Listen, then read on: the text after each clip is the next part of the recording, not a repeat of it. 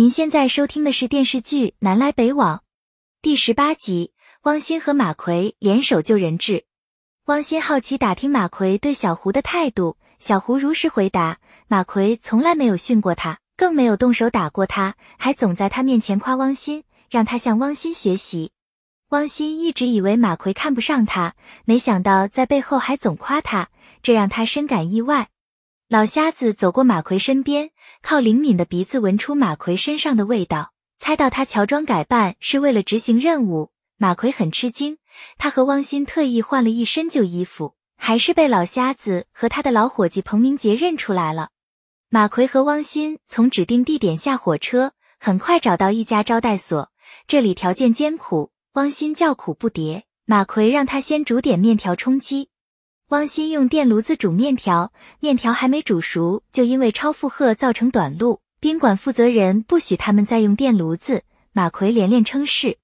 马奎从家里带了猪大油，他特意加了葱花和酱油。汪鑫吃着硬邦邦的面条子，忍不住大发牢骚。马奎吃的大快朵颐。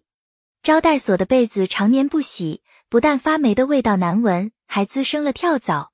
汪鑫被咬得浑身发痒。再加上马奎震耳的呼噜声，汪鑫一夜未眠。第二天一早，马奎把汪鑫叫起来，去附近村子里调查走访。很快打听出贩毒分子的相貌特征，他们就到长途汽车站售票处蹲守，很多锁定了可疑人。他们跟着毒贩上了长途车，一路上毒贩很警觉，还把窗户打开透气。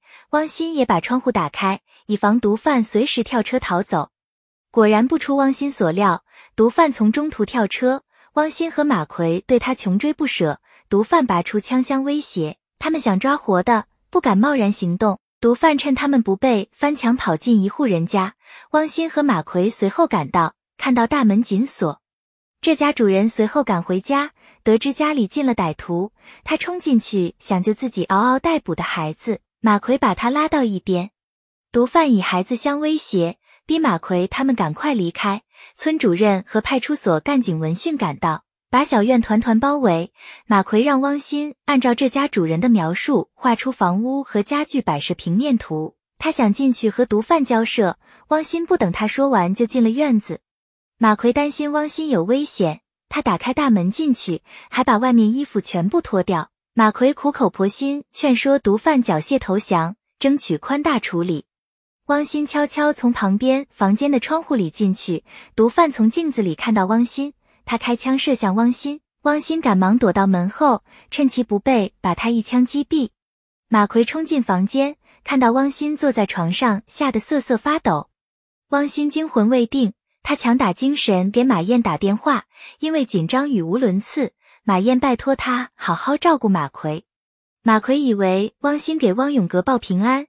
汪鑫也没有解释，两个人经历了这场生死考验，他们惺惺相惜。马奎和汪鑫踏上回宁阳的火车，小温州因为偷吃别人的馒头被打，汪鑫买了一只烧鸡给小温州。小温州做生意失败，用仅有的钱买了回家的车票。他没钱买吃的，马奎鼓励他不要气馁。汪鑫给小温州买了路上吃的馒头和菜。还把身上所有的钱都给了他，小温州感动的泣不成声，把最后一副墨镜送给汪鑫。汪鑫担心犯错误，马奎批准他可以收下。小胡带小温州做笔录，然后再向乘客赔礼道歉。汪鑫身无分文，他向马奎借钱买饭吃，马奎断然拒绝，还故意翻出身上的钱气汪鑫，让汪鑫喝水充饥。汪鑫气得无语。马奎带着汪鑫去向江队长汇报案情进展。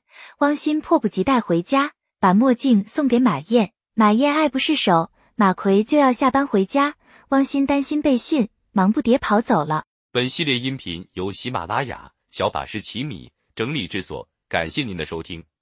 音频在多音字、英语以及专业术语方面可能会有不准确的情况，如您发现错误，欢迎指正。更多电视剧、电影详解音频，敬请订阅关注。